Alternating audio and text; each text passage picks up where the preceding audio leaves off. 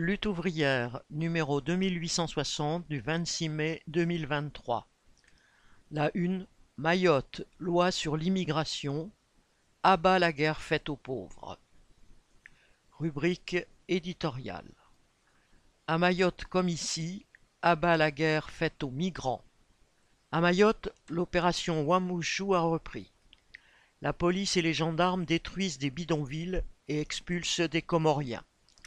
Les autorités prétendent démanteler des bandes criminelles, mais en réalité c'est une chasse aux pauvres qui est menée. Les familles de Mayotte et des autres îles des Comores sont entremêlées. Il y a cinquante ans, Mayotte a été séparée par le colonialisme français du reste de l'archipel.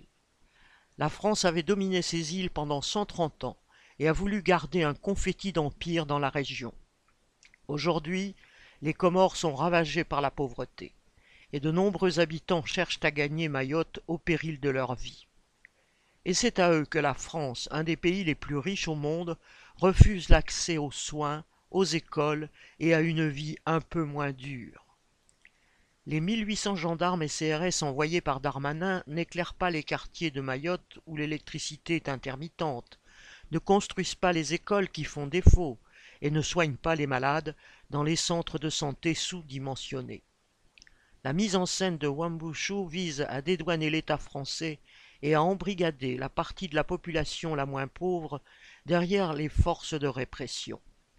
L'objectif de cette révoltante opération, amplifiée par des politiciens locaux prêts à appeler au meurtre ou à organiser le blocage de l'hôpital, est de faire croire que les responsables des problèmes des Mahorais sont d'autres pauvres.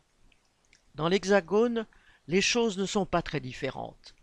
À la frontière de Vintimille, la police française refoule les migrants qui arrivent d'Afrique du Nord par l'Italie. À Calais et dans sa région, dès que des migrants se regroupent, ils sont brutalement dispersés et leurs tentes sont détruites.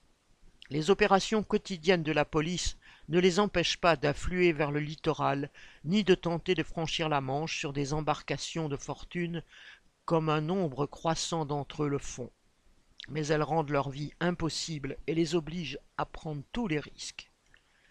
Contre celles et ceux qui fuient les guerres et la misère, toute l'Europe mobilise des forces armées, dresse des barbelés, voire construit des murs d'acier. En Grèce, la police renvoie des migrants sur un canot pneumatique et les abandonne en pleine mer. Le Danemark et le Royaume-Uni veulent les déporter au Rwanda. En Turquie, la campagne pour l'expulsion des Syriens bat son plein.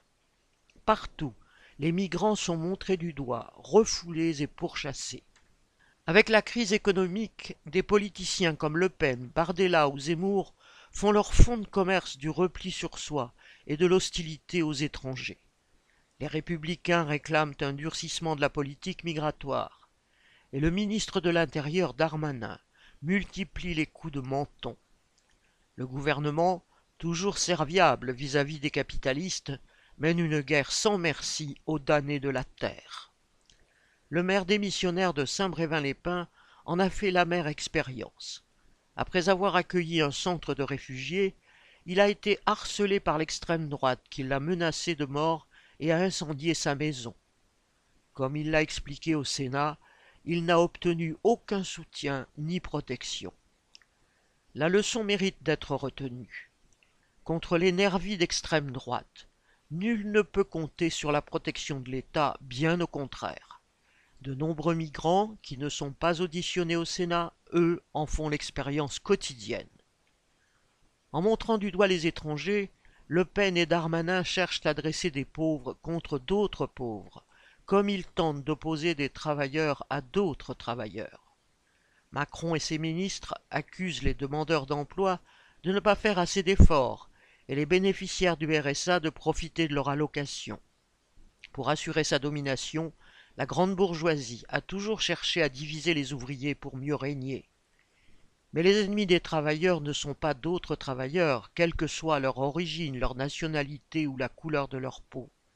Leurs ennemis sont cette minorité capitaliste qui s'enrichit sur leur dos par l'exploitation, augmente les prix et bloque les salaires. C'est le gouvernement qui la sert, prêt à maintenir au travail deux années supplémentaires des ouvriers qui y ont usé leur santé. Alors, À la lutte contre les migrants, opposons la lutte des travailleurs contre leurs seuls ennemis de classe et pour leurs véritables intérêts. Bulletin d'entreprise du 22 mai 2023. Nathalie Arthaud